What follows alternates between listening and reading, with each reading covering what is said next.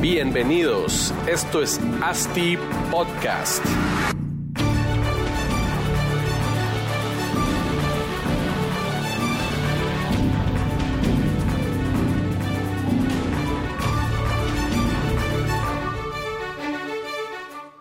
Hola a todos, sean todos bienvenidos a un nuevo episodio de ASTI Podcast, el podcast más escuchado sobre desarrollo inmobiliario en Latinoamérica.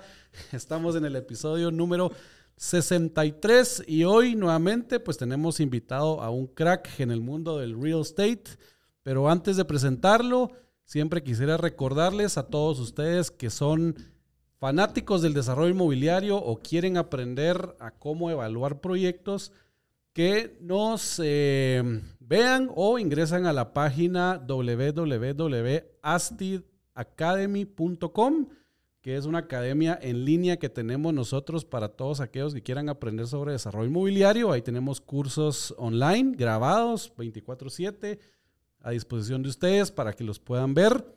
Eh, poco a poco vamos a ir agregando más eh, cursos para que los puedan ver y bueno, ahí, ahí es astiacademy.com.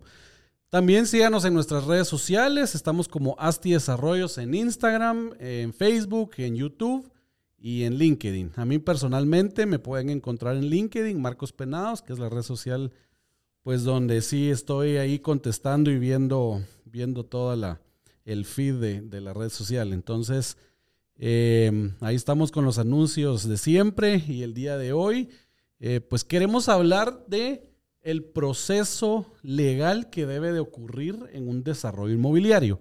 Y para eso hemos invitado hoy a Luis Pedro Bermejo, como les decía, un crack en temas legales del real estate.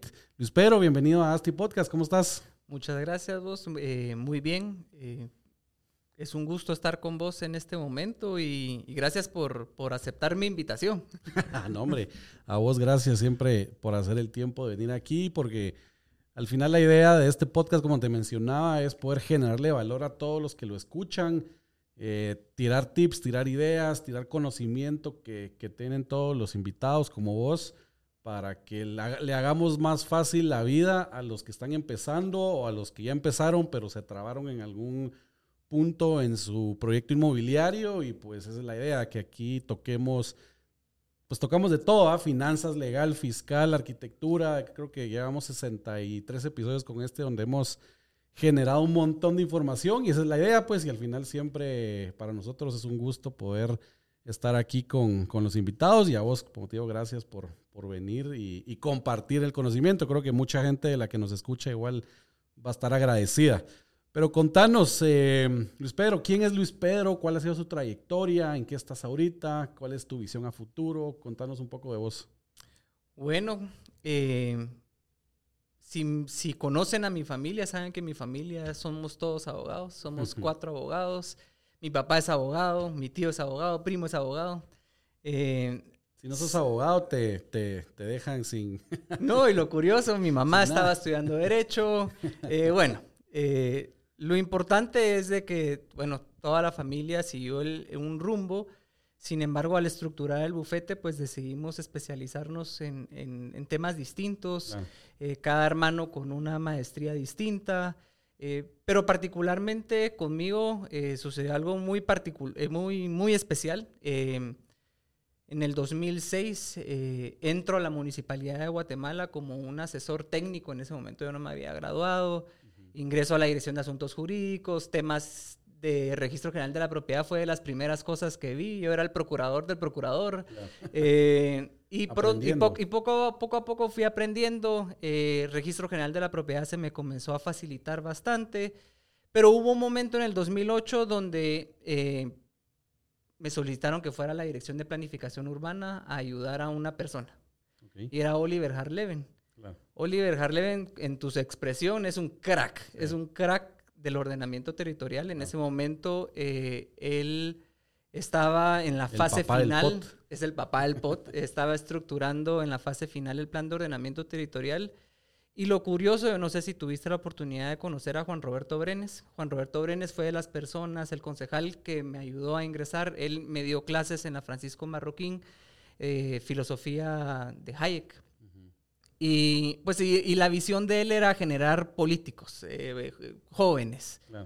Conmigo tal vez se equivocó un poquito. Eh, lo, que, lo que llevó es a generar una persona apasionada al tema de ordenamiento territorial y, y a lo público que se puede crear. Con Oliver lo que sucedió también fue que él me tuvo que explicar el POT de principio a fin. Si no, no lo podía ayudar yo a él. Pues. Porque estaba en la fase de estructurar el POT desde una perspectiva legal. Eh, necesitaba alguien que le ayudara a traducir los dibujos, lo técnico. Como la parte técnica a la parte legal. Exactamente. Que es eh, vital, ¿verdad? Porque si no, no. No, y te, y te imaginabas, al, inicio era un tema que me tenía que estar dibujando todo.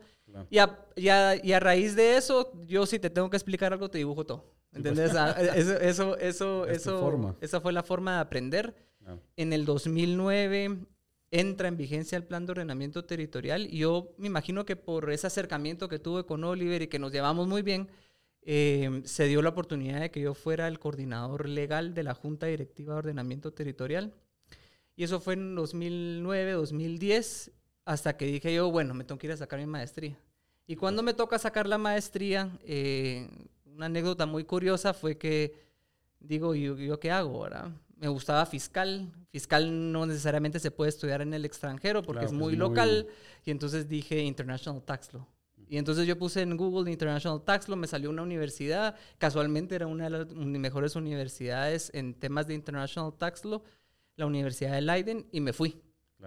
Eh, sorpresa que la, la, universidad era una nave, el programa buenísimo. Pues, buena eh, experiencia. y, traté de regresar y cuando, y cuando regresé había traído conceptos nuevos, la ley de actualización tributaria había, había cambiado, había traído conceptos de establecimiento permanente, de residencia, de transfer pricing, eh, y todo eso es lo que yo había aprendido. Entonces era un innovador. Traté de entrar eh, a una de las Big Four, eh, tocando puertas para poder aprender un poquito más.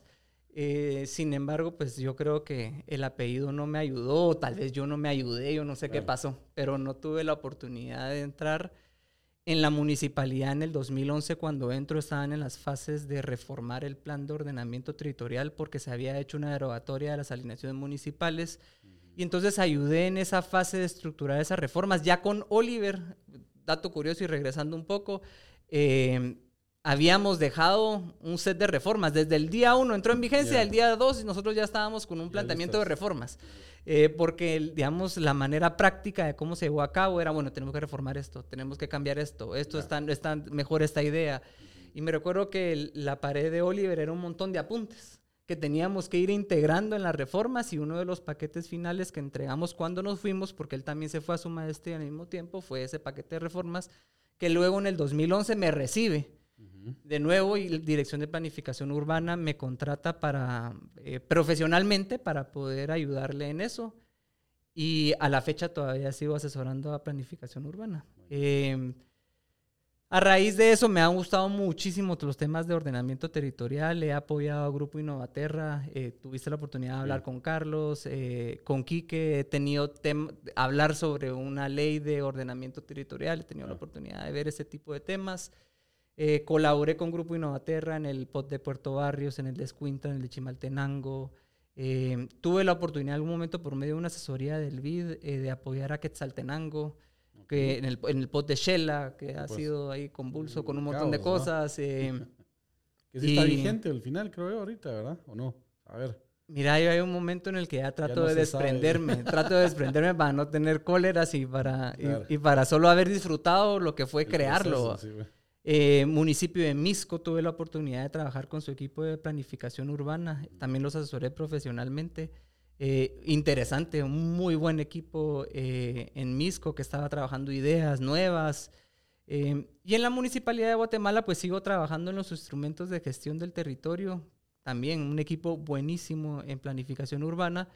Eh, sin embargo, eh, en el bufete yo me dedico principalmente a, estructurar proyectos inmobiliarios. Derecho inmobiliario ha sido lo que, lo que llevo más como en la sangre, porque va vinculado a lo que yo considero que es mi hobby en el tema de ordenamiento territorial, y, pero... pues. Pero lo que Uniendo lleva, el hobby con trabajo. Exactamente, y lo que lleva a pagar las cuentas pues. es, el, es, el, tema de derecho inmobiliario que me ha gustado mucho la estructuración. Eh, principalmente me gusta mucho la estructuración de, edificios, regímenes de propiedad horizontal, de principio a fin, y, creo que eso es lo que vamos a discutir un poquito. Sí, sí, sí, cabal. La idea es que entremos de inicio a fin con, todo lo que lleva, como decía, el proceso y estructuración de proyectos inmobiliarios.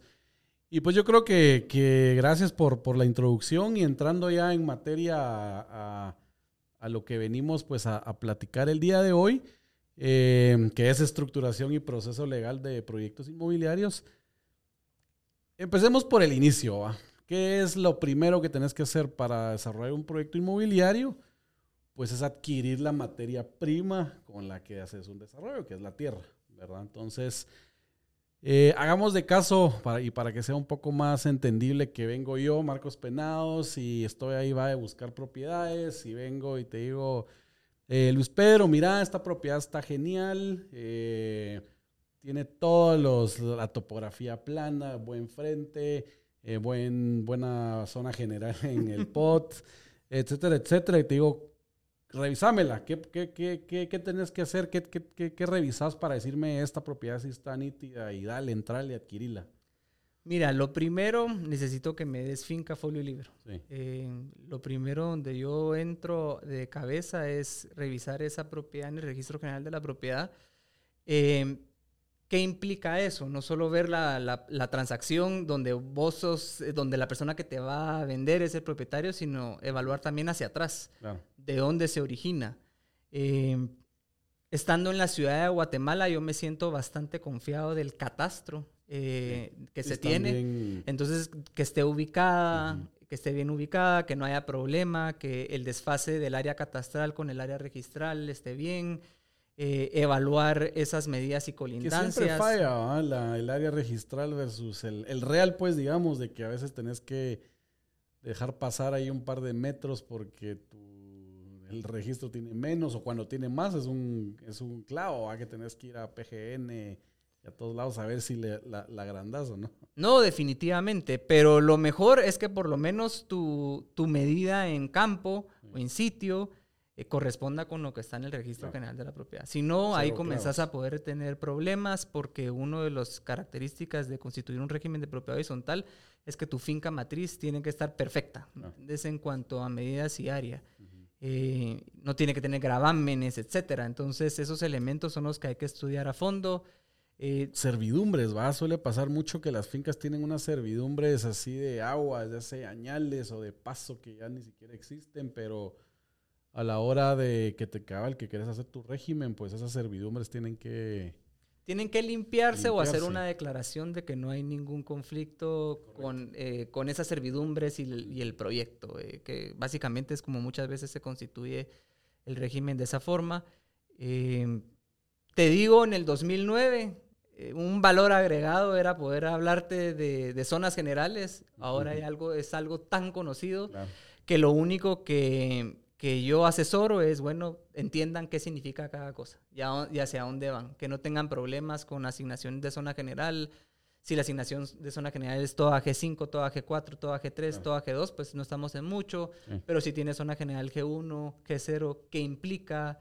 Eh, ¿Qué podría hacerse? Etcétera, ¿verdad? Y entonces lo importante es que la, la, la propiedad esté bien pulida desde todos los aspectos, eh, ver que en, en DICABI esté inscrita, que en municipalidades y en la ciudad de Guatemala. Estoy hablando de ciudad de Guatemala, municipio distinto, solo cambiemos ciudad de Guatemala sí, pues, en la ecuación. El, mismo proceso. Em, pero básicamente eso, ¿verdad?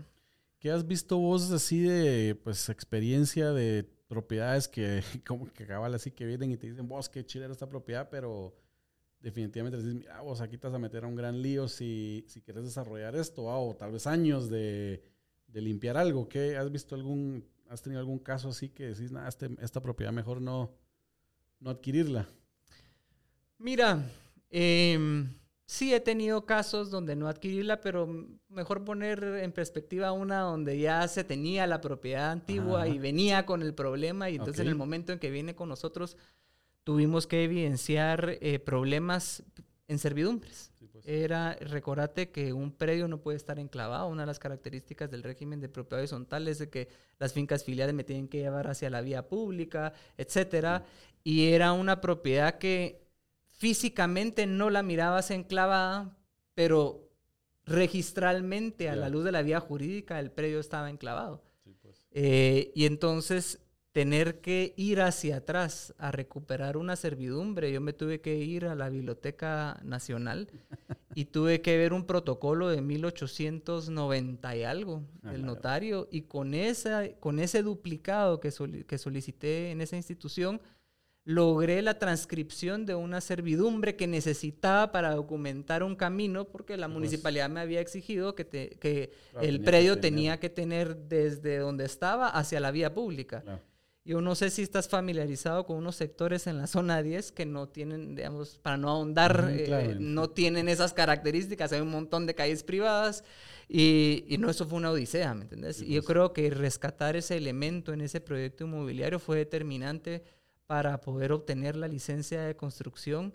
Eh, y entonces fue muy interesante, fue un análisis de propiedad profundo, ¿me entiendes? Yo para, para poder ver eso se tuvo que analizar catastralmente fácil unas 50 propiedades desde el inicio hasta el fin y cómo se había desmembrado el sector. Eh, entonces fue interesantísimo, fue una cosa muy interesante. ¿Y cuánto tiempo te llevó más o menos eso? Es que mira, digamos, porque vos lo querés, la, la pregunta la asocias a, bueno, y los tiempos. Pero te digo que ese fue un caso muy particular. Pues. Te digo que esa batalla fue como de seis meses y de locuras y salía una, salía la otra y, hubo muchos, hubo muchos que no es mucho, pues, en realidad seis meses es todavía así. Pero te digo que una propiedad que no tiene que sí, pero una propiedad que no tiene conflictos, vos no deberías tardar más de dos semanas en poder analizarla bien, ¿me entiendes? Esto fue algo muy coyuntural que había que irse a fondo porque una cosa es que me digas que la quiero comprar y decirte no la compres, no sea, no, no te metas a ese problema y otra es ya la tenés y tenés que hacer lo imposible para hacerlo viable, ¿verdad? Buenísimo. Va, entonces, pues ya tenemos el terreno porque Luis Pedro lo analizó en dos semanas y dijiste todo, todo chequea con esta propiedad. Ahora yo vengo como desarrollador y te digo, bueno, ¿qué, ¿dónde la meto? Eh, ¿en, qué, ¿En qué tipo de entidad? ¿Una sociedad anónima? ¿O qué tipo, qué, qué recomendás a todos de que se tiene que usar? ¿Se puede usar una sociedad extranjera para desarrollar algo en Guatemala o tiene que ser una sociedad anónima guatemalteca o cómo, cómo, cuál es el tipo ahí? Mira, hablemos de lo que es factible y de lo que te recomiendo, ¿verdad? Por supuesto que es factible lo, lo que dijiste de la sociedad extranjera y que se constituye una sucursal, pero ¿para qué vas a hacer eso? pues. Eh, ves mucho que los desarrolladores constituyen una sociedad anónima, que la sociedad anónima es casi por proyecto, pero eso no necesariamente debe hacerse así. Tengo clientes que no lo han hecho así, por supuesto. Que usan la una misma para Una misma, pero también lo particular de ese cliente es que un proyecto inmobiliario fue en un año y el otro fue cinco o seis años después. Entonces, normalmente cuando tratas de usar una por proyecto va muy de la mano a las, a las contingencias fiscales y civiles que puedes tener. Eh, pero normalmente el vehículo a utilizar yo recomendaría una sociedad anónima sin... sin nuevecita. Sin nuevecita, sin, sin mayor conflicto, ¿verdad? Con su capital dependiendo de cómo va a ser la estructura de, de aporte del, del terreno. Eh, pues alto o bajo. Lo, yo, digamos, centrarme en que es importante que el valor el cual se aporte o se adquiera sea el, valor real del inmueble con el objeto de que no sea un problema de costo, ¿verdad? Correcto. Eso, es lo principal que trato siempre de decir, no se vayan por otros lados. Sí, pues no, no, no, no inventemos el agua azucarada. Sé que te gusta hablar de revaluaciones, pero yo creo que este, este, este no debería ser el foro, pero si quieres hablar de revaluaciones, lo podemos También hacer. entramos y, y nos das tu opinión de ese tema, que siempre es una es que para nosotros siempre es una discusión, porque cada vez que entra un terreno a la sociedad es, bueno, ¿qué le hacemos? Y hemos tenido los casos de que el que no, el que no se arriesga nada y paga el 100% de la revaluación, el que no, el que no paga ni rosca, que se arriesga, o el que pasen, se hace alguna estructura donde pagan un poco, y he, escuchado de todo, la verdad, y nunca hay un consenso en que, en que cuál es la forma correcta a trabajar, ¿verdad? Y, Y va a ser tu respuesta, porque siempre está la respuesta del auditor y siempre está la respuesta del abogado que difieren, ¿verdad? no, mira, ya, ya, que, ya que te gusta mucho la, la pregunta, sí tengo un criterio sentado sobre ese tema. Em, mi recomendación es que diferencias, diferencies entre si la persona es una persona individual o es una persona jurídica la que está haciendo eh, la reevaluación. La reevaluación, correcto. La reevaluación. Eh, y también diferenciar en la persona jurídica si estamos hablando de un activo fijo o no de la reevaluación. Eso es como lo clave que tenés que estructurar. Y derivado de la, de la, de la declaratoria de inconstitucionalidad de la Corte, de, la Corte de Constitucionalidad, eh, la persona individual, al hacer la revaluación del activo previo a la venta, podría haber un vacío legal eh, generado por dos normas distintas que no fueron tocadas en la inconstitucionalidad y que podría llevarte a un análisis de si, es, si hay pago o no en la revaluación y por lo tanto si hay pago o no en, eh, al momento de la, de la aportación o la venta que se dé si tu costo va a ser el monto del bien revaluado o no. Creo que por ahí tenés algo que estudiar. Fuera de esa estructura, te diría que tenés mucho riesgo en el pago del impuesto. Yo no lo recomendaría. Sí, pues mejor pagarlo. no, seguro. Lo que pasa es que siempre es un dilema porque normalmente, pues, muchas de las fincas en Guatemala y no sé si en cualquier lado del mundo, pues, vienen con valores bajos desde hace años y, y cuando la querés poner a trabajar el simple hecho de que al momento, porque el, el, hecho se genera cuando haces la aportación o la reevaluación, digamos, del, bien, ¿verdad?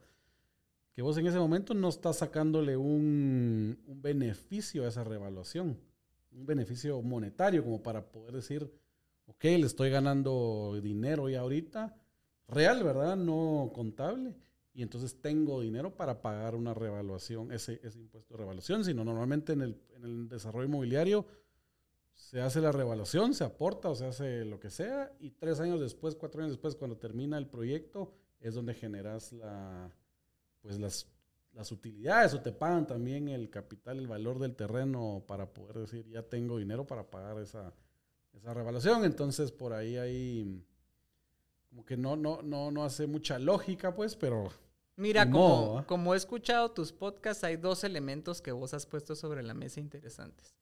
Uno es lo que acabas de decir, que te diría que eso, el conflicto está en cómo está estructurada la norma, ¿me entiendes? Porque debería, digamos, si estamos hablando del pago del impuesto, etcétera, la revaluación y que la revaluación no genera un hecho impositivo eh, o, o que no hay capacidad de pago visualizada en ese momento, pues la norma lo que debió haber previsto es, mire, y cuando haya, entonces ahí debe pagarse el impuesto, ¿me entiendes? Pero, pero efectivamente la ganancia de a capital se pudo haber originado. El otro elemento que has puesto constantemente sobre la mesa es, mire, el valor en el 1980, que fue donde se adquirió, y ahora hay muchos elementos que agarró valor. Y fíjate que lo curioso es que mi tesis de, licenciatura eh, trataba de un régimen del, impuesto sobre la renta, sobre las personas en relación de dependencia. Y uno de los análisis que yo hice era la posible inconstitucionalidad que existía en esa norma al no evaluar exactamente la inflación en, su sistema progresivo para grabar la renta.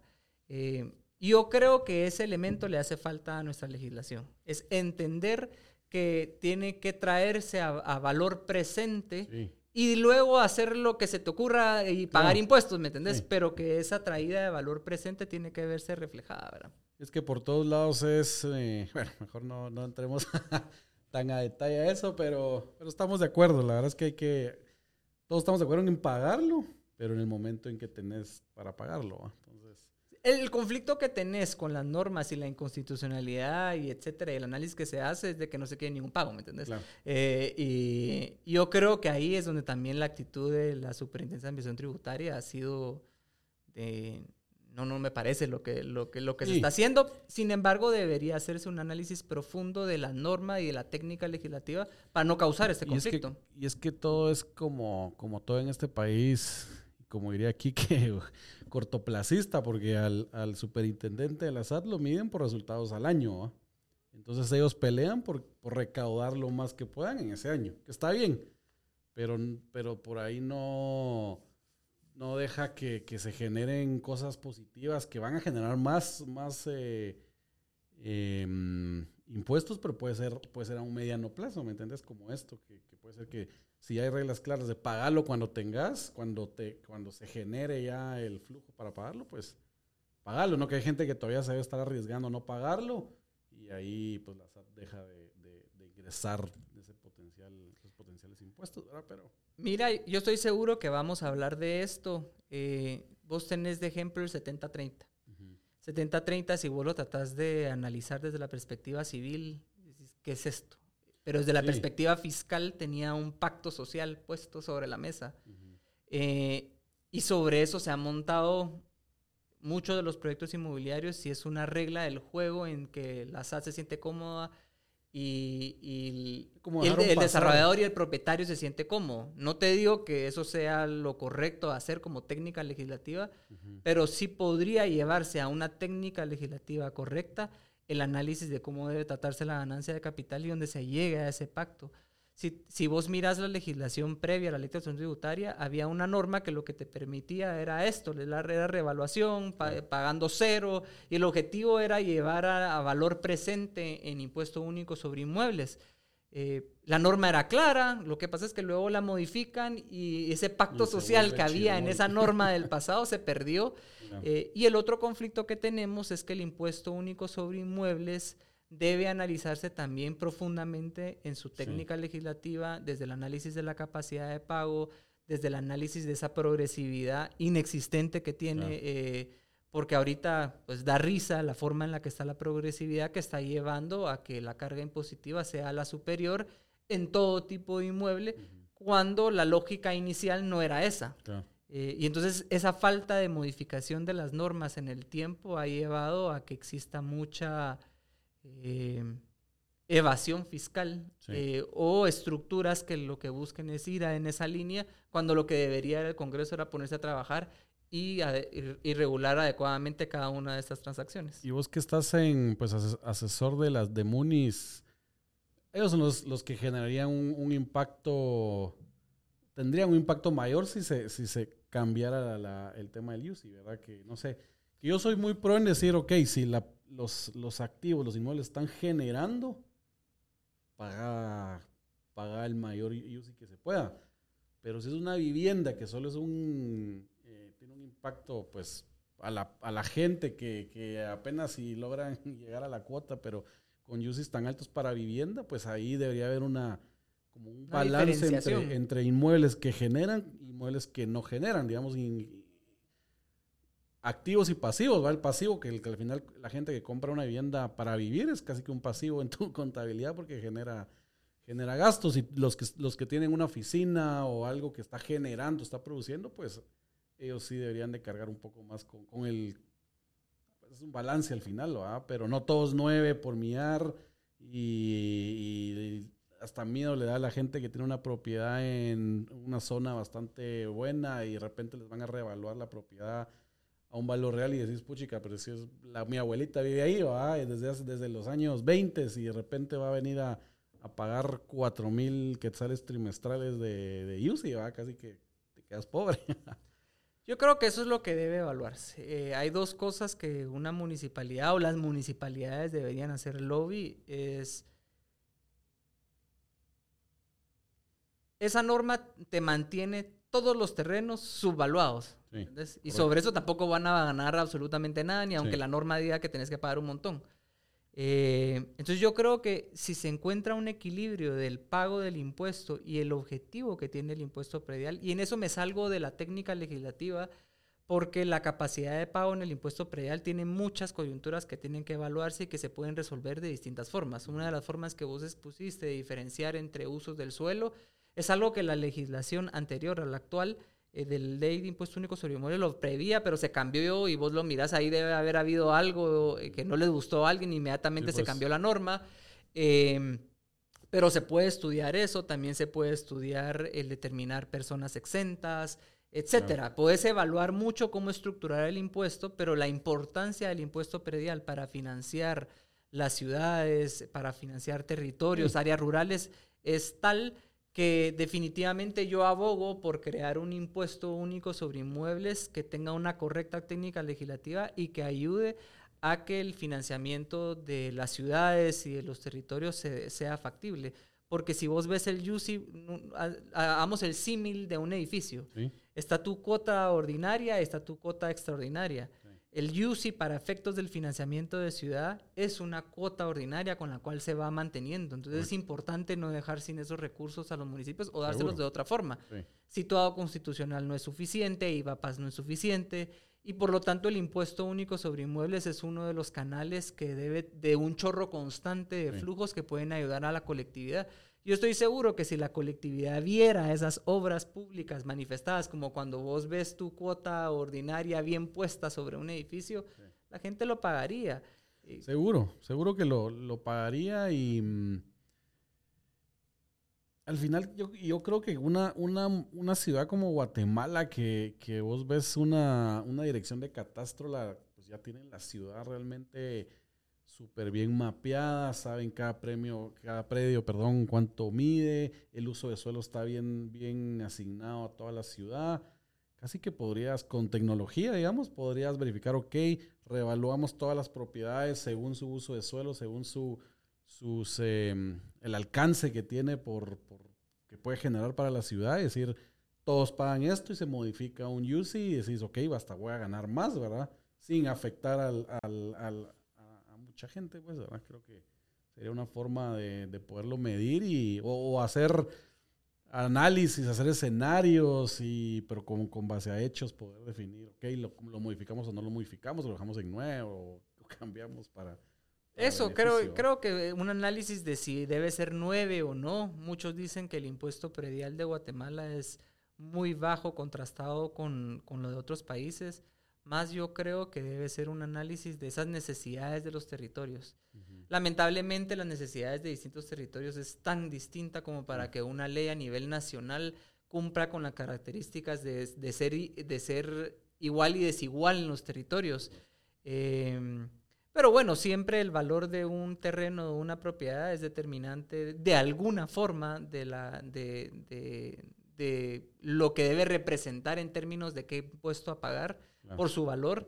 Y yo creo que solo hay que, eh, hay que entrar en un pacto social y definir y, entender que, lo, que la legislación actual no cumple eh, con esos estándares y, hay que llevarlo a que se cumpla con esos estándares.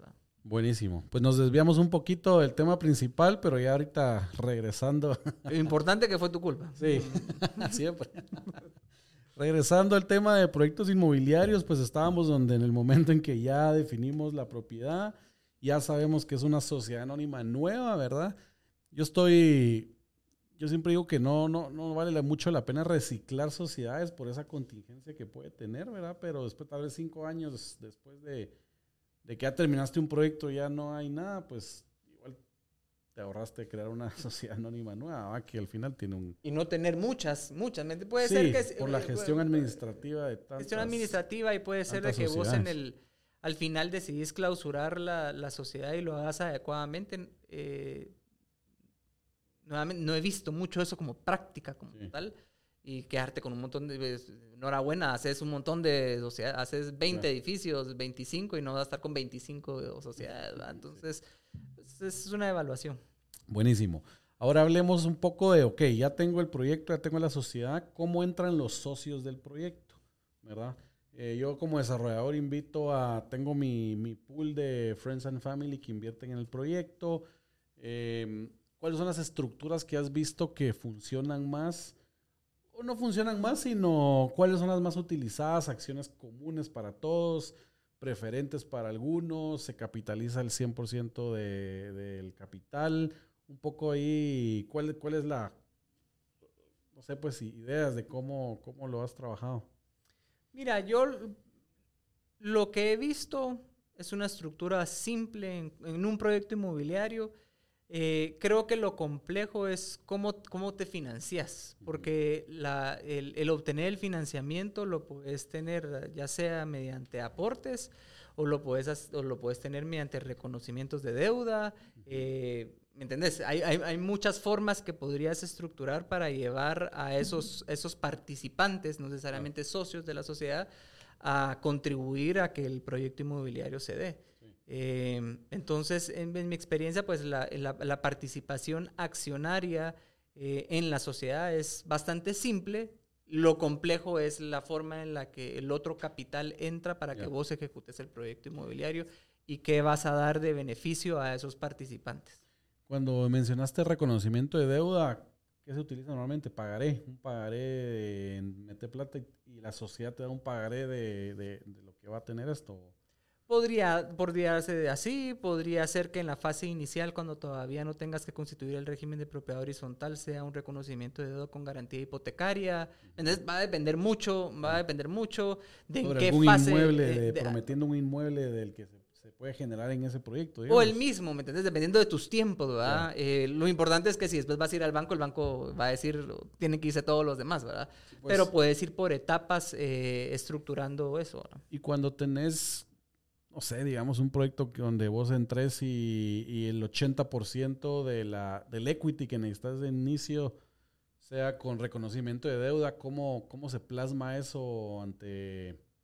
Pues, normalmente los bancos te dicen siempre, vos como desarrollador, socios, metan el 30, 30% del capital porque para que se vea que hay eh, skin in the game, ¿va? como dicen, que no sea todo apalancado por por los dientes. Sí, yo he visto que los bancos exigen, mire, tiene que aumentar su capital autorizado, tiene que aumentar su capital pagado, etcétera, y sobre esa línea, sobre esa línea se, se, hacen esas modificaciones del pacto social, pero muchas veces es irrisoria al, al, a lo que realmente se va a ejecutar como proyecto, ¿verdad? Realmente solo es para que en los, en los papeles todo se mire en orden y no se mire, no se mire mal.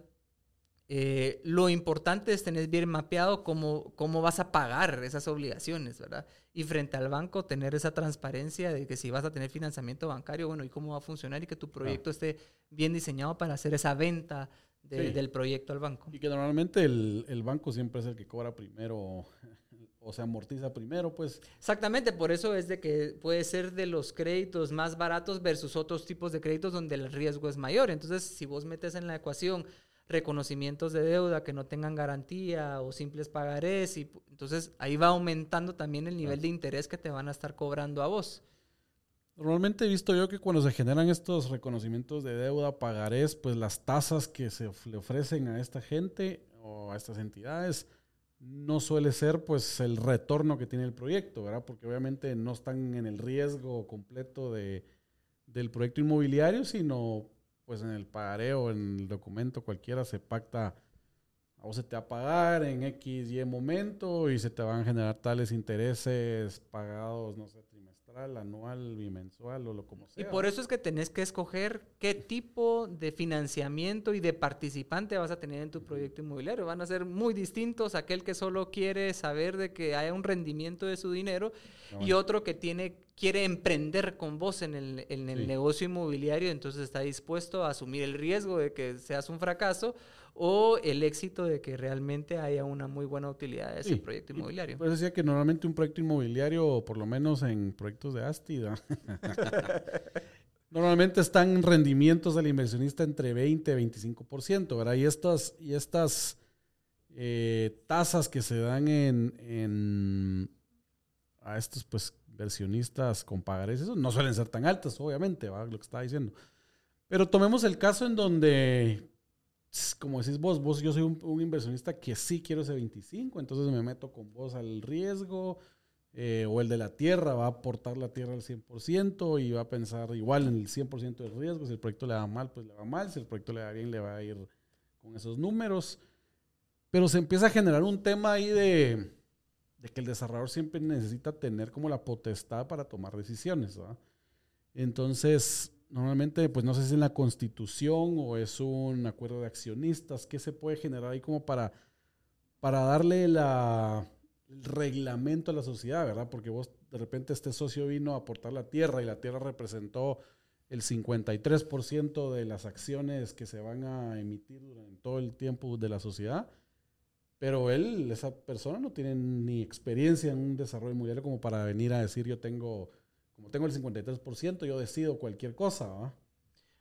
Ahí lo que tenés que tener cuidado es en lo que se puede regular sobre el tema en la escritura social, evaluar si el esquema de acciones preferentes es lo que tenés que hacer o esos acuerdos de accionistas, porque definitivamente lo que no puedes perder durante el proyecto inmobiliario es esa facultad de administración.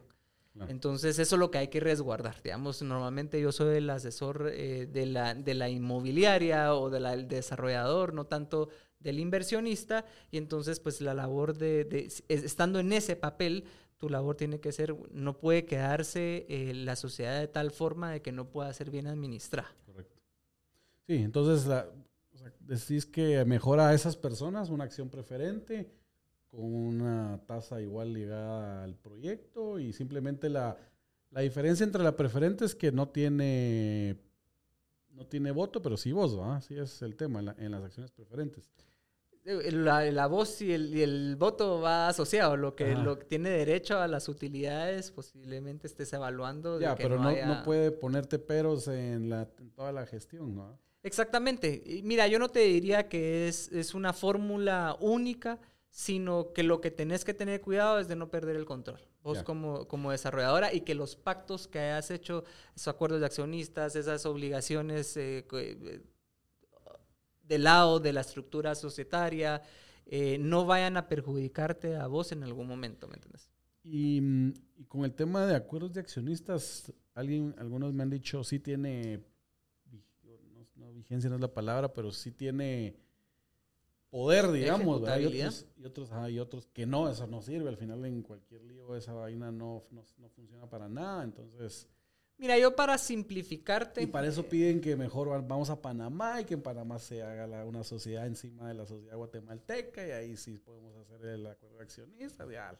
Sí, eso te, puede, te puede pasar, como te digo, el conflicto del contenidos exhaustivos de acuerdo de accionista y que no lo puedes plasmar a nivel de la sociedad, exactamente es esa crítica que te, que te dicen de no sirven para nada, ¿verdad? Porque tienen que ponerse a disposición de la colectividad, el que sepan sobre su contenido y si no fuera, si no fuera regulable en el pacto social, pues puede tener contingencias. Yo más te diría, tenés que evaluar con quién te estás asociando y cómo te estás asociando. Eh, y diferenciar entre tus socios que te van a llevar y que van a estar a la par tuya y otros que lo que te están aportando es capital. Pues. Y estas personas que te están solo aportando capital, evaluar de que no estén de alguna forma mezclados en tu ejecución de todo el proyecto, de lo contrario puedes tener conflictos que después no puedes, que no vas a poder solventar. Que no, que no te estén opinando por el, hasta por el color del edificio. Vos tenés que tener, tenés que tener libertad, ¿verdad? Claro. Buenísimo. Entonces ya tenemos a los socios metidos y ya tenemos el proyecto armado. Empezamos la, pues, la planificación del proyecto y salimos a la venta con el proyecto. Ahí entramos a, a estar firmando promesas de compraventa. Pero, bueno, yo antes de que estés, me, gustaría, me, me gustaría eh, que es un poquito el, lo que te decía de tener una asesoría continua e integrada. Eh, la estructuración de la promesa de compraventa, como puede ser el machote que tuviste del proyecto inmobiliario anterior, creo que en ese momento también tenés que tener un análisis de qué es tu proyecto y cómo lo vas a estructurar. Porque esto que plasmes en tus reglas del juego, en la promesa de compraventa, es lo que te va a llevar de principio hasta la escrituración de la compraventa, que puede ser dos años después. Entonces, las reglas claras de cómo se va a estructurar tu proyecto inmobiliario debe tener, vos ya la tenés definida, ya la tenés que tener definida, y si no la tenés que tener definida, entonces ahí es donde hay ciertos bemoles que hay que dejarse flexibles para que no sea un conflicto con tus futuros adquirentes. Claro. Uno de los dilemas más grandes que, que, que se ha visto en el tema de promesas de compraventa es que ahora, bueno, uno, los proyectos ya tienden a ser en 30 meses te damos, vamos, te vamos a la propiedad. Se pasan de los dos años. Entonces se pasan de los dos años, ese es el uno. Ahí te vamos a comentar de eso. Y el segundo es de que normalmente el desarrollador, nos incluimos ahí, que se amarra ya la promesa a la emisión de la licencia de construcción, porque bueno, en Guatemala en realidad no es tan complicado, pero en otras municipalidades sin, y también experiencia. Nos ha costado un, dolor de cabeza que te emitan la licencia por X o Y razones. Entonces, te firman hoy, pero la vigencia, o sea, los 24 meses, dice la promesa que empieza a correr a partir de que se emite la licencia de construcción, que eso puede suceder en un año. Entonces, es correcto, así, sí, se puede trabajar así. ¿Vos qué, qué, qué dirías? ¿Cuál es la mejor forma de trabajarlo en los dos casos o los dos problemas que te mencioné ahorita? Mira, creo que va muy de la mano a las necesidades que tengas de estructurar algo como lo expusiste. Vos sos un proyecto inmobiliario que sabes que la licencia de alguna forma la puedes tener en tres meses, seis meses y la vas a ejecutar en un año y tenés holgado seis meses. De entrada te diría, no jugues con que empieza el plazo a partir de la emisión de la licencia de construcción, porque entonces tenés un pequeño hoyo desde que suscribiste hasta la licencia de construcción de, y aquí qué pasó, ¿verdad? Ah, eh, puedes evaluar opciones donde, es cierto, al desarrollo le interesa de que comiencen a hacer pagos eh, relativamente fuertes desde el inicio hasta que terminen, pero podrías evaluar, bueno, es previo... La negociación, va, que empieza a pagar, empezar a darme dinero y yo te estoy dando un precio preferencial por haber comprado en preventa y con ese riesgo, digamos. Pero podrías evaluar, no te digo que, no te digo que se haga así normalmente, pero te estoy diciendo opciones, ¿verdad? Eh, podrías evaluar pequeñas reservas eh, que se documenten no como un contrato de promesa de compraventa, sino como una intención de futura, de futura suscripción, ¿me entendés? Pero con pequeños montos, desde como haces cuando vas a una feria de la construcción, ¿me entendés? Ahí no vas a suscribir la promesa de compraventa ni la vas a legalizar, ¿me entendés? sino hay una, reserva. Una reserva. ¿Por qué? Porque puede cumplir dos propósitos. Uno, que esa reserva te lleve a que la promesa de compraventa la, la suscribas cuando efectivamente tengas la licencia y esté todo en orden. Y ahí empieza a correr. Y dos, es el periodo donde también vas a evaluar a tu, a tu cliente. Recordate que como persona obligada tenés la, tenés la obligación de conocer al cliente y no de entrada vas a comenzar a recibir plata de personas que no conoces bien. Entonces puede ser que todo eso te lleve y, lo tengas, pero lo importante no es, no olvidarlo, ¿verdad? Y qué es, lo que yo he qué es lo que yo he visto es que muchas veces esos documentos se olvidan, se les van los plazos, no los prorrogan adecuadamente. Entonces sí, definitivamente el plazo de dos años de la promesa de compraventa está establecido en el, Código Civil y no hay pierde y por eso no hay que jugar tanto. Pues. Sin embargo, la idea de eh, va a iniciar el plazo a partir del otorgamiento de licencia de construcción, pues es viable jurídicamente, pero entonces tenés un conflicto en el, en el, momento que la suscribís hasta ese momento y lo que realmente yo lo que te iba a decir, eh, si seguíamos hablando de la promesa de compraventa, es que la promesa de compraventa te sirve como un documento de acuerdo de intenciones entre un desarrollador que quiere poner un proyecto inmobiliario enfrente y, el, y una persona que está buscando hacer una inversión o tener ese sueño futuro de adquirir su propiedad. Entonces, lo importante es que es un documento que tiene que tener la claridad suficiente como para que las dos personas digan, sí, me voy a comprometer independientemente de la ejecutabilidad de la obligación, pero me voy a subir a este barco juntos. Entonces, pues. ese acuerdo de intenciones creo que es lo importante también del, contrato de compraventa. Que haya confianza. De promesa de compraventa.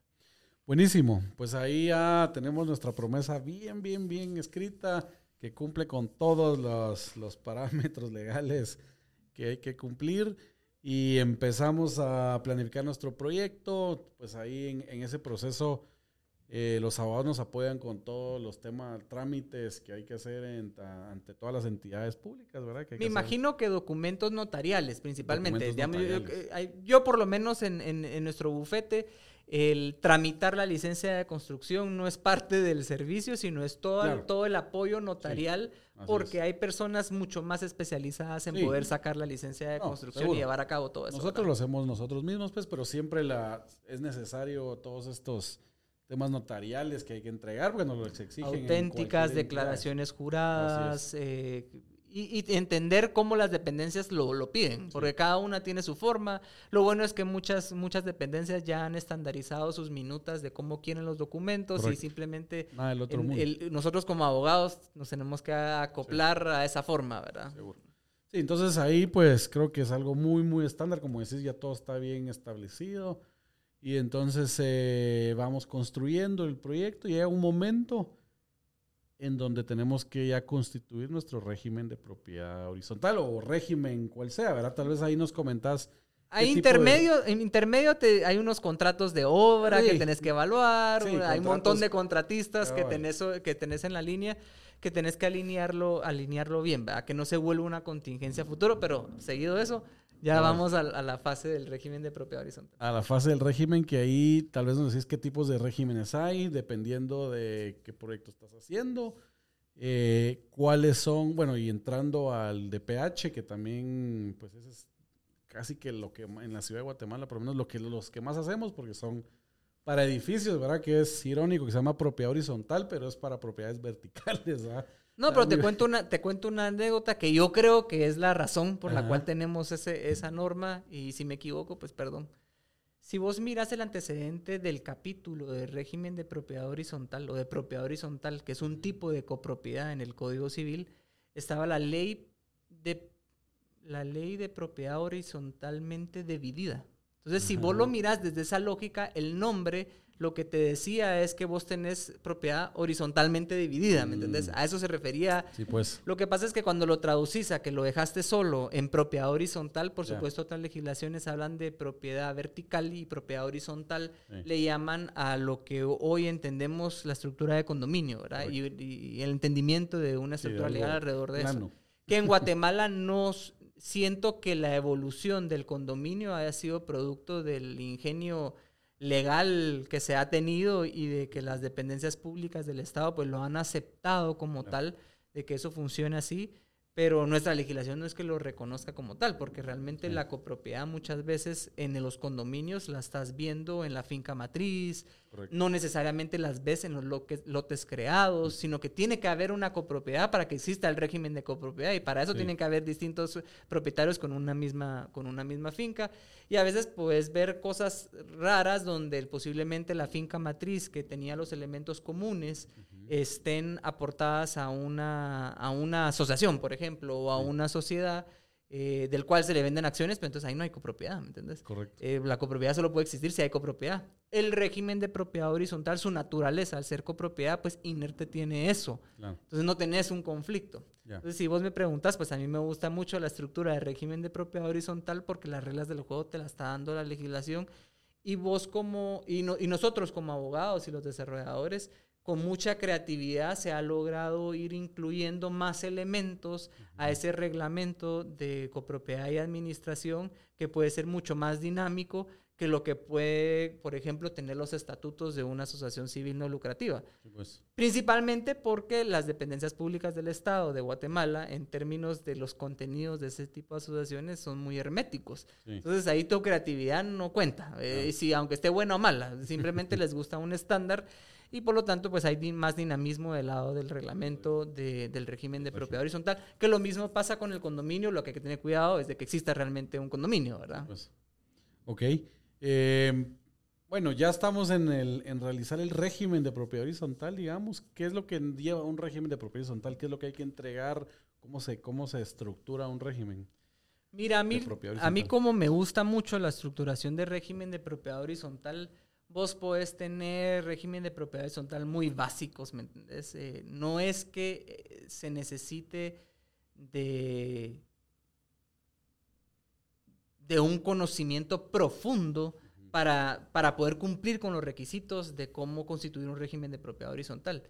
Yo creo que es llevar el proyecto ideado por el desarrollador a las necesidades que va a tener el futuro, el, el adquirente, el futuro adquirente, el arte que debe existir para que sea lo que contemples perdure en el tiempo.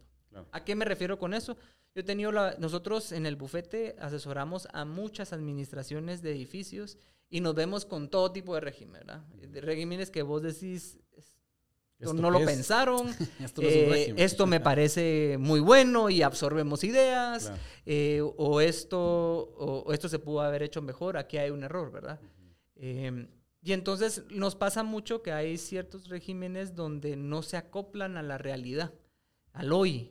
Eh, y entonces la toma de decisiones se vuelve un problema, el mantenimiento se vuelve un problema, la determinación de cuotas comunes se vuelve un problema y en general un edificio mal administrado es para haciendo una mala inversión. Claro, Eh, y entonces nosotros lo que buscamos, lo que buscamos es agarrar ese, no- ese conocimiento que tenemos de asesorar a muchas administraciones de edificios, con asesorar a los desarrolladores, entender a los propietarios que llegan, porque al final uno para viendo a 300 transacciones, 400 transacciones y uno se, uno se entera de todos los pecados de la desarrolladora.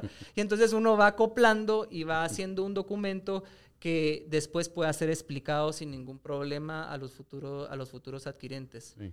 Y me ha pasado, me ha pasado que a veces las estructuras que me, que me exige el desarrollador para incorporar dentro del régimen de propiedad horizontal al adquirente no le gusta o no la entiende o la Ya. parece sumamente compleja, pero ahí es, pues es el arte que debemos tener de hacerlo, de hacerlo claro. Eh, la, digamos, la dificultad de la inscripción del régimen de propiedad horizontal no la ves del lado del reglamento. Básicamente del lado del reglamento podrías poner muchas cosas eh, que incluso ante la luz de cualquier ju- ju- jurídico podría decir, "Mire, usted no puede legislar esto, pero nunca el operador creo yo que va a llegar a profundizar sobre eso. Yo te digo, yo sí profundizo en que no me pase eso, ¿me entendés? Claro. Porque al Sí, final pues. se va, va a ser perpetuo, pero eh, el análisis más de, de un operador es que tus colindancias estén bien hechas, que, Pues. que ese padrón esté bien hecho. Entonces, para mí, me, para mí armar un régimen de propiedad horizontal es como armar un rompecabezas, ¿me entiendes? Lo vas armando por partes y que todo tiene que tener una estructura y cuando entra el registro, eh, ahí cruzas los dedos y decís si en, si en 20 días, porque puede ser que te lo operen en 20 Sí. días, 25 días. Y me ha pasado, ¿me entendés? El primer, eh, me ha pasado que sí, me comí una, eh, me comí un lo- asunto y sí. entonces lo, vuelvo, lo, lo vuelvo a ingresar, pero... eh, ¿Qué es lo que a mí me ha gustado? Nunca han sido temas que yo diga no se pueden subsanar. Muchas veces van relacionados con la actuación notarial y posiblemente un de descuido notarial, un no pro- fondo. problema de, forma, pero pues por lo menos no he fallado nunca en el fondo, ¿me entendés? Cabal. Eh, y lo importante de un régimen de propiedad horizontal es que para siendo como un padrón eh, de lo que le vas a entregar al desarrollador para que pueda continuar Sí. con ese proceso de venta. Y si está mal, eh, lo, lo- le atrofiaste todo. ¿Y vos, ¿Y vos ves necesario, bueno, esa, esa transcripción de todos los planos que se hacen para, para, o sea, a veces son 700, 800 planos de cada finquita que se tiene que, de cada finca filial tenés que transcribirla por escrito, o sea, eso sí es necesario, si funciona al final de cuentas o no, no solo con el plano debería ser suficiente como para evitar ese, ese, ese proceso que imagino que es... Lo bueno es que lo hacen ustedes, ¿no? no pero... Mira, te digo que como a mí me gusta mucho la estructuración y armar el régimen y enterarme cómo lo voy a poner y saber qué amenidades y cómo administrarlo y qué manuales operativos deben existir, etcétera, lo que mencionas es la parte más aburrida, ¿verdad? Sí, pues. Es la parte más aburrida, tediosa, eh, importante, porque si te confundís, Sí. te confundiste y tenés que subsanarlo. Y te digo que llega una parte que personalmente a mí me estresa, que es la parte de la impresión. Te puedes imaginar, Sí. yo tuve que imprimir un régimen de propiedad horizontal que tenía 950 hojas, significa que en 450 hojas de protocolo, 425, tenía que hacer una impresión de un solo tiro Ajá. en una impresora que podía agarrar el papel bien o podía agarrarlo mal. No me gusta usar una fotocopiadora para eso. Eh, un dolor de cabeza, ¿me entendés? Un dolor de cabeza. De suerte tengo una asistente a la cual aprecio mucho que ella tiene los nervios de acero, ¿no? Nervios de acero, ¿me entendés? Es Solo un tema de pilas. Es, es de apachar. que aquí va un ta, ta, ta, ta, ta, y ahí va. Y, y se echó el régimen de propiedad horizontal y para siendo así, cuando ingresé al registro general de propiedad, yo llevo, yo llegué con cinco tomos de mi régimen, porque los planos eran como dos tomos más, ¿me entendés? Y, y el duplicado, entonces eh, eran tres personas que tuvieron que acompañarme para ir al registro general de la propiedad. Eh, sí, te, digo, te digo yo que es un, que te digo que es un, y, y- y sabes qué es lo más, lo que a mí más me duele, te equivocas en la hoja. Pa- me pasó, hubo un régimen en que me equivoqué en la, eh, digamos que yo lo separé por sets de 20 hojas, ¿verdad? En ese momento sí lo imprimí yo, lo separé de 20 hojas y voy, y voy, iba, llevaba dos horas y media yo imprimiendo y todo el asunto. Y cuando hago el reverso de mi última impresión, no me di cuenta que no cambié a par. Ah, Y entonces imprimí en impar y desperdicié 200 hojas de, Sí, pues. 200 hojas de Que protocolo que son, también, que tienen, que son 2.000 quetzales tirados a la basura. ¿me entiendes? No, puedo, no puedo agarrar la hoja y decir, mire, no usé estas dos donde me equivoqué, Sí. sino cancelas toda la escritura. Yo sí, le, yo sí esto lo van a oír la gente de la Superintendencia Tributaria y, o alguien del Del Congreso de la República, se tiene que cambiar esto. Yo- hay, Sí, hay mecanismos ah. mucho más ágiles. Digital, Te ¿verdad? digo que la hoja de protocolo tiene una función muy importante, le cae agua y no se deshace, Sí. eh, el tema de control, pero creo que se podría digitalizar algo, firma electrónica, algo que lo haga no tan tedioso porque te digo que los pro- dolores de hombro y de cabeza ¿Qué más grandes los he tenido en ese momento. ¿Qué hace el registro con tanto hoja después? Imagínate. Que a mí me ha pasado que ingreso y el duplicado lo saco, lo tengo que volver a ingresar y tengo que volver a sacar eh, un... Porque aparte la razón del registro. Sí. Entonces ese régimen cuando salió, al final eran 10, 10 lates. Sí, pues. Imagínate un régimen de propiedad Sí, de este tamaño. Y para hacer el duplicado de ese tamaño es otro igual. Ingresas al Qué registro locura. y miren, no lo ingresó bien. Y entonces otra vez volver a... Es un, es un dolor de cabeza. Creo que eso, es- yo creo que esto no es lo que estamos hablando, pero es algo que también le pido Pero es un a- pain point, ¿verdad? De que sí, así como eh, la agilidad ahí es estamos en terrible. 2022, ya deberíamos de no ser tan arcaicos. ¿verdad? Entonces, la- a la pregunta que vos me hiciste, de, ¿es necesario? Es que sí, la ley te lo exige. Tiene que transcribirse, todo tiene que ser en letras, no puedes usar números, no puedo solo agarrar el plano y pegarlo ya en, el, en, el- en la, en la hoja de protocolo, tiene que ser así y eso es lo más tedioso. Eh, lo bueno es de que se han implementado programas, hay, digamos, colegas que han que han llevado a implementar y hacer eso mucho más fácil usando la tecnología, minimizando los errores, que igual te puede servir para estandarizar minutas. Pero sí, ese, eso es lo único, eso es lo feo de, de- del trabajo que ejecuto, eso, eso es lo pues. horrible, ¿me entendés? Ahí todo lo demás vos decís es, es chilero chilero. armarlo. Va, ya lo armaste, ya lo ingresaste. ¿Qué tips le darías a la, a la Mara que, pues, para, como para que el operador entienda bien? Porque ese, yo, yo hemos hecho varios y, y al final, así como vos decís, te gusta armarlo, tenés que entender re bien el proyecto para ver todo el tema de servidumbres, de bien las fincas. Un operador que no sabe nada de tu proyecto, tal vez ni ha visto, eh, tiene que entender con, ese, con esos cinco lates que entregaste el proyecto para decir todo está bien, ¿verdad? Mira, ¿Qué se podría hacer ahí? ¿Se le puede hablar al operador, explicarle? ¿Lo invitas a un café? Sí. Mira, mucho creo que la práctica te va llevando a que el documento, ¿cómo lo tenés que armar? Tiene que ser amigable. Yo la forma en la que tengo estructurada mi base es bastante amigable y voy contándole una historia al operador, ¿verdad? Sobre cómo está estructurado, qué elementos tiene, qué características tiene, cuántas fincas filiales tiene. ¿Me entiendes? Si ese es un resumen que te digo que yo tengo a varios asistentes que me ayudan con ciertas cosas, pero el armado de ese rompecabezas hace caso que es mi juguetito, mi Pues. juguetito en la noche, ¿verdad? Yo tengo que armarlo bien calmado, ver que todos esos números me cuadren. A mí la contabilidad del colegio me sirvió un montón porque todos los números me tienen que cuadrar, todo me aquí le quito allá, le Tres pongo acá, decimales. lo, lo hoja aquí, lo del otro lado, todo tiene que, que cuadrarme eh, en la forma en la que lo estoy viendo y todo eso después se termina en el régimen de propiedad horizontal. Y yo lo que hago es que cuando ya tengo operador, inmediatamente mando mi régimen de propiedad horizontal digital. Te lo exige el Registro General de la Propiedad, pero también mando mi tabla.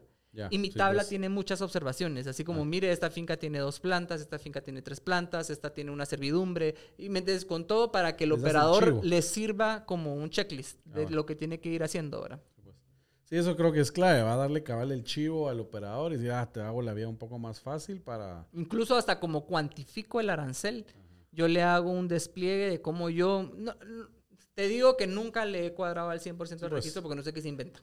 Te digo que no sé qué se inventan, pero yo llevo un chivo cuando voy a hacer el cheque, por ¿me entendés? Porque son cheques de servidumbres. 270 mil pesos, Sí, 175 mil pesos. Entonces yo voy con mi cheque en blanco y le explico al que está en la ventanilla y le digo, mira, esta es la cantidad de ficas, este necesito una servidumbre, aquí necesito inscripción de reglamento, necesito inscripción de hipoteca, o, ¿me entendés? Depende, si no es hipoteca, he usado mucho fideicomiso, entonces no hay hipoteca, eh, etcétera. Y, y, y entonces el monto que a mí me sale es este. Y entonces llega un momento donde el, el de la ventanilla, a mí el número es esto y está como un diferencial de 300 pesos, démosle. Aquí va. Sí, pues, por Eh, 300 que pesos entre, no te ¿verdad? vas a... Normalmente me ha, me ha llevado a que cuando ya me lo inscriben, eh, el diferencial son 300 pesos, son 400 pesos. Entonces yo digo, mi cálculo algo no estaba mal, ¿verdad? Algo se me pasó, yo Estaba después yo no me pongo a revisar el arancel uno por uno porque qué aburrido. Si mientras cuadró, cuadró. Pues. Y al desarrollador no le importa, ¿me entiendes? Sí, Puedes no, pagar. 3 mil quetzales más que con tal que haya salido, sale, ¿verdad? Ahí estuvo. Eh, y entonces, pues eso es lo que he hecho. Digamos, he tratado que, que me ha ayudado mucho estandarizar todos mis procesos eh, con el objeto de que funcione como una me- un, un ensamble Ford, ¿me ent- el asunto. Y voy por partes, ¿verdad? Ok. Buenísimo. Y bueno, ya tenés tu reglamento operado, ya vas casi al final de tu proyecto. Normalmente, realmente deberías de ingresar tu régimen cuando finalizaste tu proyecto, ¿verdad? Pero muchos lo hacen en el momento en que terminas la obra gris porque ya en ese momento hay un... Hay uno de los requisitos que entiendo que es una póliza de seguro para la, para la vertical que necesitas, necesitas tener y eso solo lo puedes tener si ya existe físicamente algo construido, ¿ah? no, Sí. no en... Yo he no en el tenido, aire. yo he tenido casos, tuve un, un proyecto en específico donde ah, habían unos townhouses que estaban integrados entre la estructura. Por supuesto, townhouses no es de la perspectiva, sino de tres plantas, pero funcionaba como si fuera un pequeño townhouse. Eh, y no se había concluido la obra, generé el régimen de propiedad horizontal con la inscripción provisional de esas. Lo puedes hacer. El problema que ten- vos incluso podrías constituir un régimen de propiedad horizontal entero sin tener nada. Eh, Ok. pero es lo único que no te recomendaría. ¿entendés? O sea, por, no lo hagas- menos, por lo menos mi experiencia con clientes es de que no les queda, no les queda la Pues obra igual. civil Sí, como, no, como se proyectó en planos al inicio. Eh, y entonces llevarlo a la obra civil te lleva a que no tengas problema después de con tus inscripciones. En ese caso no tuve conflicto, se generó la inscripción provisional y luego cuando ya se terminó pues se manda eh, a hacer solicitar la inscripción definitiva y se acabó el asunto. No hay, no hay más que hacer.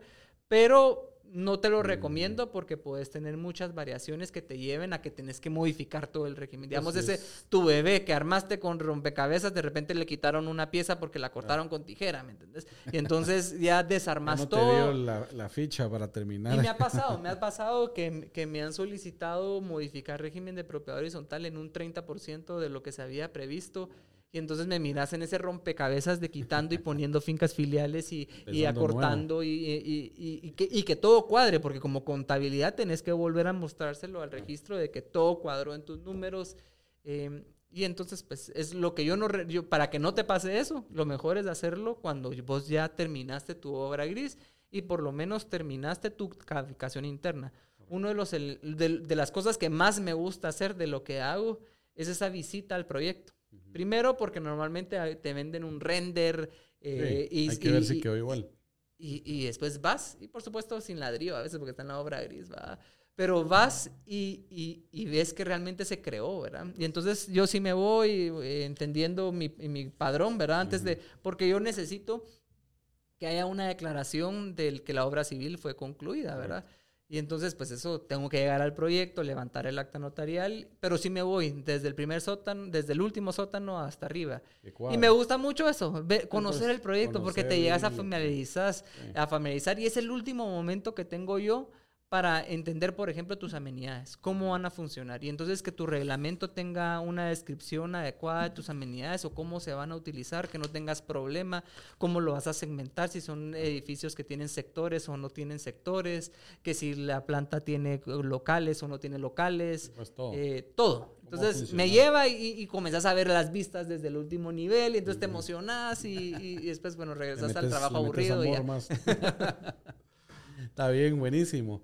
Eh, pues llegando a la parte también, en parte del régimen y todo este proceso de, y lo mencionaste al, al inicio del 70-30, ¿va? que ahora lo utilizamos y se crea una entidad nueva para poder dar acciones, para poder bajarle el UCI a, que básicamente eso es. Al, al consumidor final. Eh, pero esta nueva entidad, normalmente, ¿qué es? Una sociedad anónima, una asociación civil accionada. Esta es la que usas para administrar el proyecto ya en operación. ¿Qué, ¿Cómo se trabaja esto? Mira, puedes utilizar una sociedad anónima, una asociación civil no lucrativa, accionada eh, o no accionada, ¿me entendés? La, la ley te dejó, una, te, te- te dejó una amplitud. Yo quedé desencantado con la sociedad anónima y analizando ya, ya me- a mí me gusta mucho también ser profesor. Entonces Ajá. hice, me recuerdo que hice una maestría, eh, un módulo de una maestría en la UNIS eh, sobre proyectos inmobiliarios y la estructuración de proyectos inmobiliarios y tenía que hacer como una matriz de costos, de costos y beneficios, ¿verdad? Eh, y lo que mi conclusión es que la asociación no lucrativa es la más ad hoc para, lo, para eh, eso perverso que armó la LAT en cuanto a, pues. estructura fiscal eh, y civil, ¿me entendés? Porque esa, ese, eso que incorporó la ley de actualización tributaria, que era un elemento eminentemente fiscal, cuando se puso en la práctica llevó a que desarrolladoras mezclaran peras con manzanas. Y esa mezcla de peras con manzanas llevó a unas cuestiones complejas. ¿Te recuerdas que te digo que asesoramos mucho a administraciones donde el, el, el, administrar lo común era, era algo que lo hicieron mal, ¿me entendés? Y entonces, ¿qué es lo que yo trato? Es cumplir con los requisitos que establece la legislación tributaria, que básicamente es, no es mucho, es de que se dedique, se dedique al mantenimiento, eh, pero armar mi régimen de propiedad horizontal para que pueda funcionar sin la asociación incluso previendo estipulaciones donde los mismos propietarios pueden decidir de que ya no quieran utilizar esto, ¿verdad? La asociación si no se quedan con el eh, régimen. no, es que el régimen siempre va a estar, ¿me entendés? Pero digamos que vos tratás de, de empatar un poquito haciendo referencia al empate de las acciones y la tenencia de las acciones y ahí pues, le puse carnita, pero al mismo tiempo yo le pongo, sin embargo, la asamblea podría dejar sin efecto esas estipulaciones. ¿Por qué? Porque de la noche a la mañana de repente nos quitan la estructura y ahí se quedó, ¿me entendés? Ya, em, pues. eh, y entonces yo trato de que mi sustancia esté en el régimen de propiedad horizontal. La asociación civil es un espejo de mi régimen de propiedad horizontal, incluso casi en las votaciones, en, de forma de que si las quisieran hacer paralelas eh, con distintos notarios, ¿me entendés? Eh, se puedan hacer paralelas y que todo funcione al mismo tiempo. Cuando tengas que elegir órganos de gobierno de una, también lo hagas en la otra, nuevamente, espejos, pero sabiendo que la captación de la cuota común se hace en el régimen de propiedad horizontal. Yo nunca dejo que lo hagan en la asociación, porque recordate que la obligación del pago de lo común se deriva de ser copropietario dentro del régimen de pues. propiedad horizontal. Tu obligación civil nace del régimen de propiedad horizontal. Tu cuota se vio de determinarse en el régimen de propiedad horizontal, mientras que del otro lado tenés eh, una asociación que puedes tener cuotas de asociados, pero las personas podrían en su libertad desasociarse cuando quieran, ¿me entendés? Y en un régimen de propiedad horizontal, sí, no, no, puedes vender tu acción porque está ligada a tu, propiedad, pero... Exactamente, pero en lo que lo ejecutas y aquí vas y en lo que resolves y decís yo ah, no quiero ser asociado, me, me abstengo de esto, a mí no me importa. Mientras que en el régimen de propiedad horizontal la ley te define que vos tenés la obligación de contribuir a la cuota común. Y entonces la determinación de la cuota común tuvo que haberse hecho perfectamente en el régimen de propiedad horizontal o en el condominio como tal. Y eso te lleva a poder ejecutar adecuadamente esa obligación en caso de pues, impago, ¿verdad? Casi que esa asociación civil es, como hablamos, pues de solo para dar unos papeles de acciones y, se acabó, porque igual lo mejor es usar el régimen, que para eso es que está. Mira, pasa mucho, ¿ah? pasa mucho de que si bien el régimen de propiedad horizontal puede tener un NIT y a través de tener el NIT puede tener una cuenta bancaria. Eh, que es uno de los pasos que hacemos, ¿me entendés? Eh, cuando solo sale del hornito esto, me lo tengo que venir y sacar el NIT, después del NIT abrir la cuenta bancaria para que después pueda recibir los fondos. La asociación también te puede servir como un vehículo para captar los fondos del régimen, pero a cuenta de tercero. Digamos, contablemente muchas veces se ha disputado, pero el punto es de que yo utilizo tu cuenta bancaria solo porque no tengo mi propia cuenta bancaria, pero yo siempre trato de hablar, de abrir la cuenta bancaria de la asociación con cuenta bancaria y cuenta bancaria cuando constituye el régimen. Pero como a veces en la SAT es un dolor de cabeza la inscripción del, del NIT, por, un, por momentos puede ser que se capten por acá a cuenta de terceros, que es el régimen de propiedad horizontal, y te puede servir. Y otras cosas donde te puede servir es para no mezclar peras y manzanas, porque el régimen de propiedad horizontal podría dar en arrendamiento tus amenidades. Eh, pero para eso pagaría, pagarían los, los, los, impuestos que correspondan como cualquier otro contribuyente.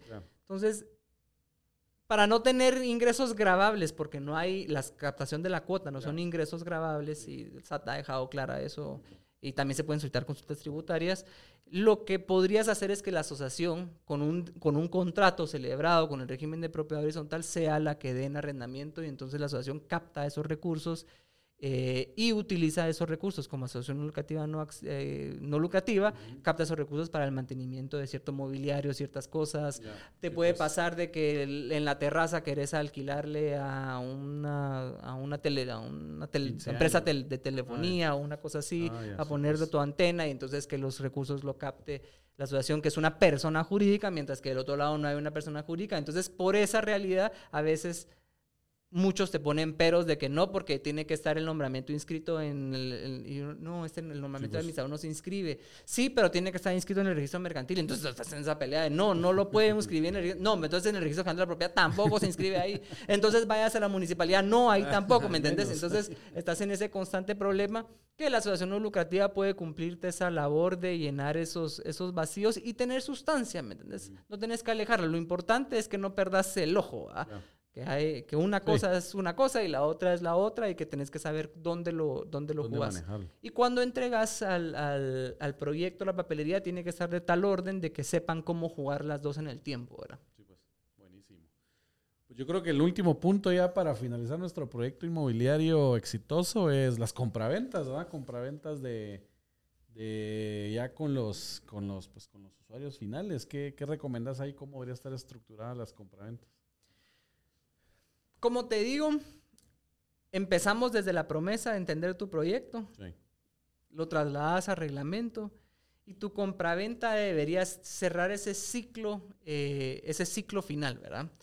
Eh, trato yo de estructurar la compraventa de forma de blindar, de blindar al desarrollador, donde, donde se acepte todo lo que se entregó y por eso es que yo trato de que el desarrollador no se le ocurra, mire, el día que escrituramos yo le entrego por primera vez. Eso es el peor error, ¿me entendés? ¿Por qué? Porque la persona cuando llega a tu oficina, pues que yo no voy a firmar hasta saber que está bien y tiene toda la razón. Entonces, hagan una preentrega y en la preentrega pueden evaluar ciertos elementos y si realmente no hicieron bien su trabajo la desarrolladora, puede hacer una segunda preentrega y cuando el otro se sienta cómodo, llega a mi bufete y entonces ya firmamos tranquilo. ¿Por qué? Porque mi documento lo que trata de asegurar es que la desarrolladora entregó todo en orden. Eh, y este, esta persona aceptó que su inmueble era como estaba y donde estaba ubicado y que le gustaban los acabados y que le gustaban las áreas comunes y que le gustaban todo, ¿me entiendes? Pues.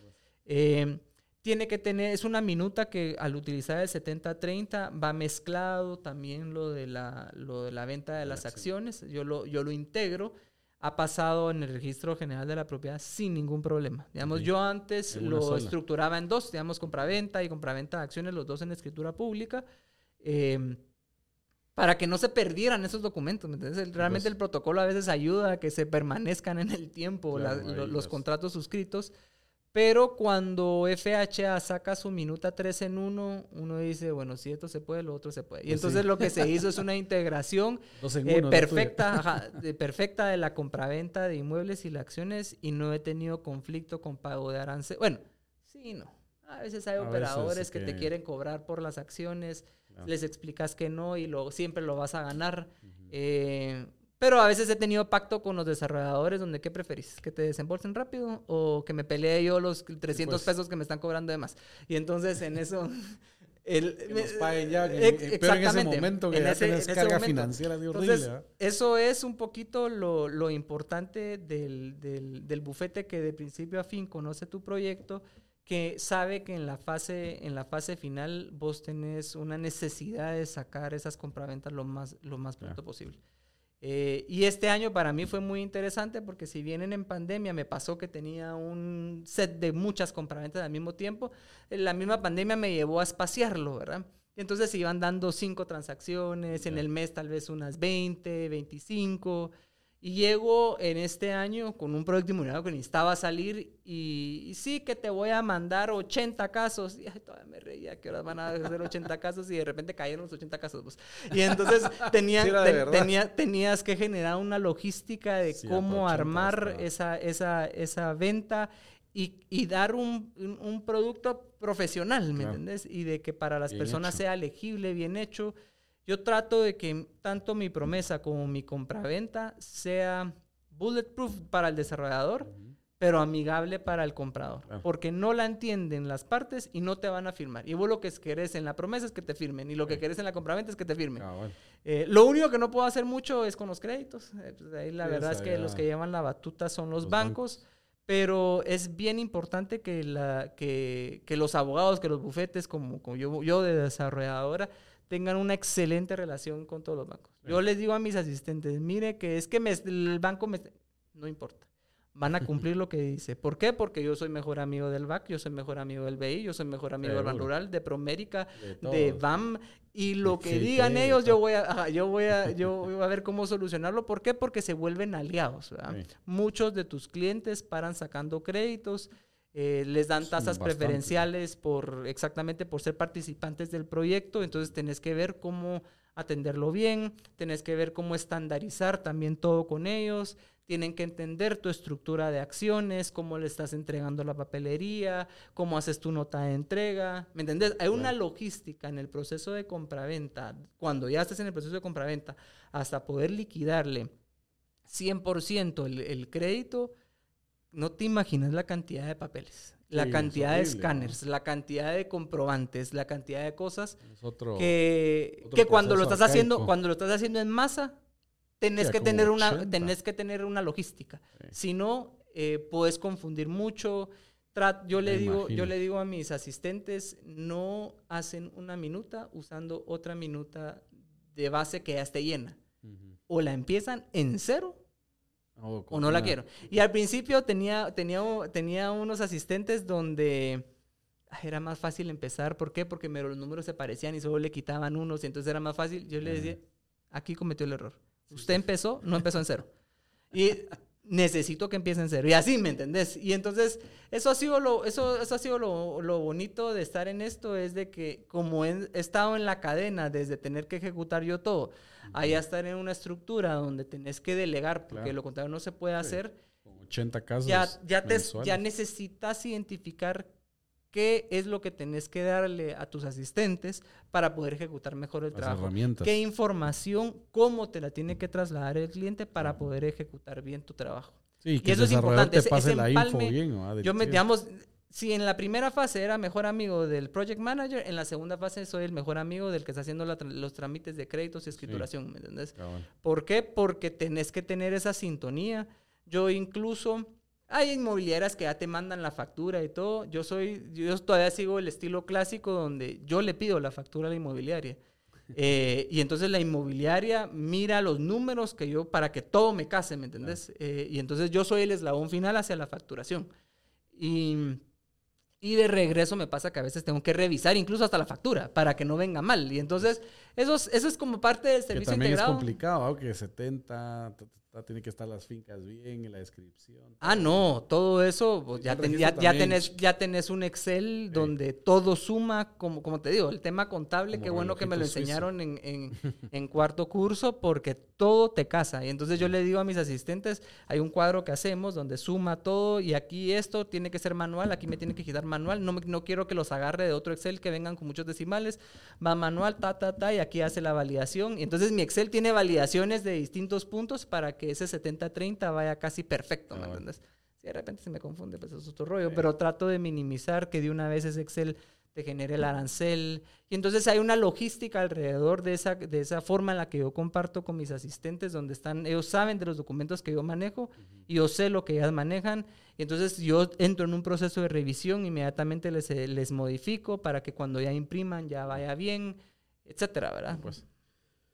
Súper, Luis Pedro. Pues creo que vimos todo el ciclo de, un proyecto inmobiliario. Creo que quedó clarísimo para la gente que nos está escuchando. Si no les quedó claro, no me hablen a mí, hablen a Luis Pedro. Porque, conmigo no creo bueno, sí los puedo ayudar, pero no tanto. Eh, Luis Pedro, no sé si querés dejar tu, mm, alguna información para que te puedan contactar. Mira, pues principalmente eh, me la red social que utilizo yo es LinkedIn, Luis Pedro Bermejo. Nuestra página de internet, ahorita nos acabamos de mudar a una nueva oficina que, y, eso conlleva una modificación también de nuestra página y, ver que, todo oh. esté, que todo esté bien.